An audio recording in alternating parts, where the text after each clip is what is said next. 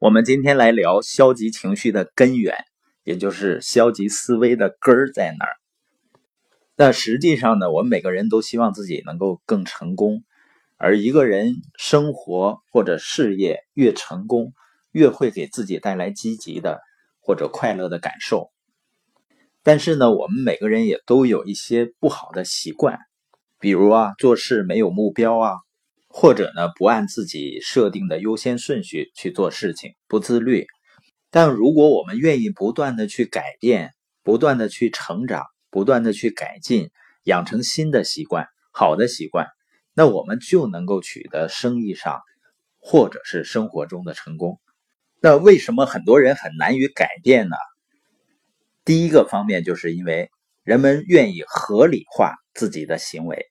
也就是说，人们愿意不断的把自己一些不好的行为进行合理化的辩解，比如说说话了不算数，会自己给自己开导呢，说大家都是这样。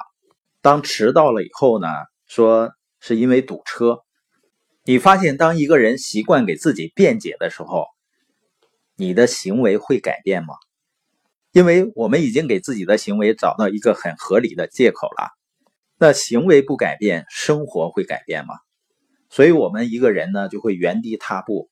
你就明白了，为什么有的人工作啊几十年的时间，但是他的生活呢是一成不变。原因就是他总给自己的行为合理化。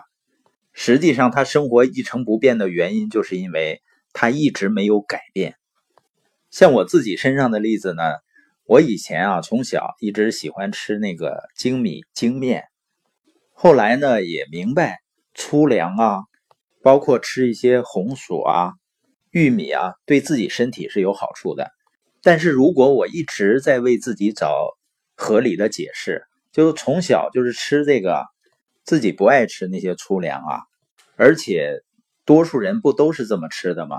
如果一直给自己找合理的解释，那就会。一直不改变，但是如果你真的明白自己究竟要的是什么，比如我想要健康，不再给自己找合理化的解释，慢慢呢，我现在在家里主食呢，已经很大的变化了。那消极情绪的第二个主要根源是什么呢？就是我们总是能够找到别人的原因为我们的情绪，我们会告诉自己或者其他人啊，我们这样。是因为其他的人对我们或者对其他人做了什么事儿，所以我们就会有这些消极的情绪。实际上，当我们不给自己消极的感觉或者行为找出理由的时候，这个消极情绪很快就消失了。你比如说，有的人啊，她很郁闷，为什么郁闷呢？她说她老公也不上进，也不积极，不努力。她为自己消极的情绪呢找到一个原因。你发现越想这样的原因，就会越郁闷，这个消极情绪呢就会延续下去，或者说呢，一看到老公呢玩电子游戏，心里就不高兴。你说这是事实啊，但是你会发现，你郁闷能对事情的改变有帮助吗？甚至呢会让事情变得更糟糕。那怎么办呢？有的时候我对这样的朋友啊，我开玩笑的就问他，我说：“那你老公不上进，不积极努力，你怎么嫁给他的？”那不是你自己的选择吗？肯定不是大风刮来的。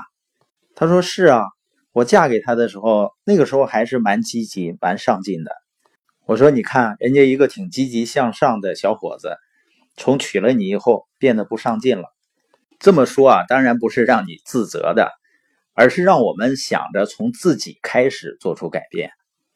最重要的是，当我们这么想的时候，我们消极的情绪就消失了，就不郁闷了。往往我们在人际关系中啊，心里面有不平衡，就是因为你对别人有期待，对别人有要求。消极情绪的第三个根源呢，就是评判别人。我们把自己当成法官、陪审团了。圣经里说啊，不要评判别人，这样你也不会被别人评判。也就是说，不管因为什么，你评判和谴责别人的时候，发现别人有不好的地方的时候，你看待他们的方式。想他们的方式，甚至对他们的感受的方式都是消极的。也就是说，我们对别人的感觉是消极的时候，实际上你对自己的消极情绪呢同样多。或者说是更多。而你生气和评判的对象呢，根本就不知道这一点。消极情绪的第四个根源呢，就是超敏感性。有的人呢，因为童年时期总被拒绝和批评，那成年以后呢，他对其他人的想法、感觉和行为就会异常敏感。他们甚至能够看到根本不存在的批评和轻蔑。你比如说，我有的朋友啊。我们好久没见面，见一次面呢，聊完天以后，他也在听我的播音，然后他就认为呢，我在播音中这些天都在讲他，甚至气得他可能都不再听了。实际上呢，我在讲播音的时候啊，根本就没想起他。这个呢，就是过度敏感这一类人呢，特别的关注其他人的情绪，其他人对我们的看法和想法。以至于呢都没有勇气去做一些自己该做的事情，去实现自己的梦想。那我们今天重点谈了消极情绪的四个根源。那你说怎么解决消极情绪呢？明天我们会有一把万能钥匙。这把万能钥匙呢非常简单，但是如果我们真正去运用的话，不仅能够完全彻底的解决我们的消极情绪。而且呢，会使我们人生充满力量。